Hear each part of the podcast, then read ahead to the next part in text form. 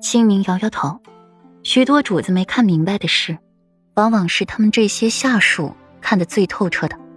好比现在，再过两日，那美艳的世子妃，只怕是今后再难见到了。想想还有些可惜呢。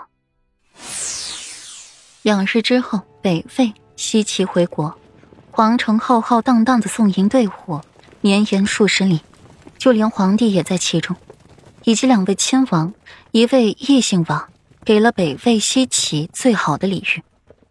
轩辕浩多日未见了，性命是保住了，可是人也憔悴了很多，双目赤血，眼眶红肿，瑟瑟缩缩的躲在轩辕彻身后。目光躲闪，从衣襟往身下衣袍看，看到了点点湿意。修月微微蹙眉，却也稳住了脚步。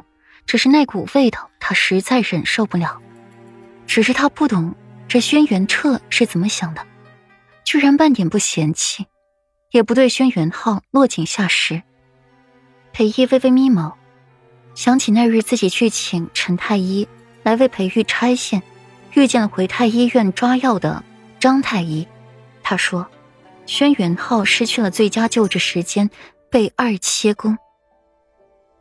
期间，这轩辕彻一直陪伴左右，半步不曾离开，见证了轩辕浩最屈辱、最不堪的一面。”裴毅勾了勾唇，看着轩辕彻的眼神带点欣赏，不愧是皇子。此番的作态，无非是为了要搓磨掉轩辕浩那颗羞耻心的心。碾碎他那一身刚硬的骨头。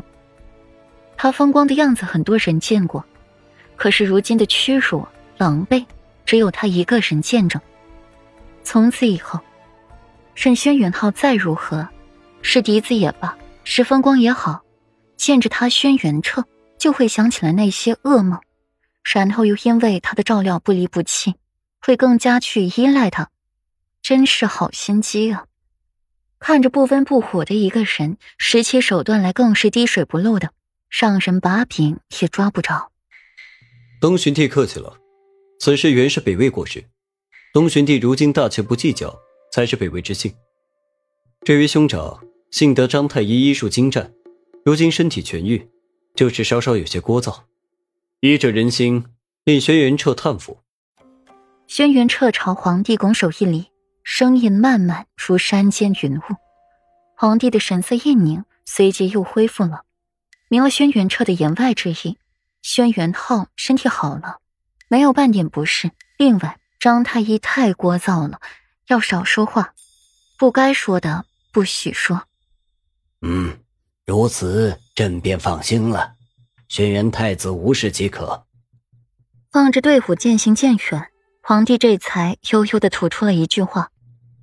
这修月若是身为男子，活在战场，只怕是个令人头疼的敌人。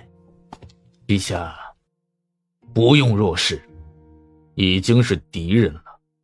裴毅挑眉，悠悠的补一句话：“一个北魏，一个东巡，早就在打仗了。”就是不知那妄图挑起两国战争的人是谁。皇帝不分，自言自语着。皇帝的自言自语，旁人不觉得有什么，只是把一旁的娄烨给惊了一下，眉眼微垂，试探的问道：“陛下可是在怀疑长孙太子啊？”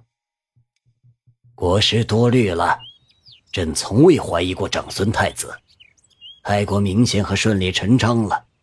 不过，防人之心不可无，多谢国师提点。皇帝笑笑，他只是怀疑修月和防备。不行，往后在养心殿多加一轮守卫，朕怕卧榻之侧有杀手。转而，皇帝扭头对顾云锦说话：“万一还真有杀手来刺杀自己呢？”是，微臣遵旨。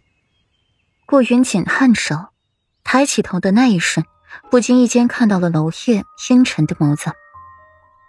娄烨的俊眸沉郁，目光遥遥的望向了长孙女的背影。心中戾气横生，正好，翅膀现在硬了，都开始威胁他了。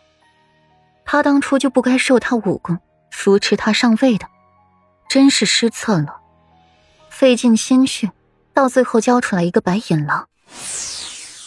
七云轩中，顾软的身子僵硬的坐在了裴玉身边，只听见了耳边轻轻的纸叶相磨，同时又伴随着裴玉幽凉的声音响起。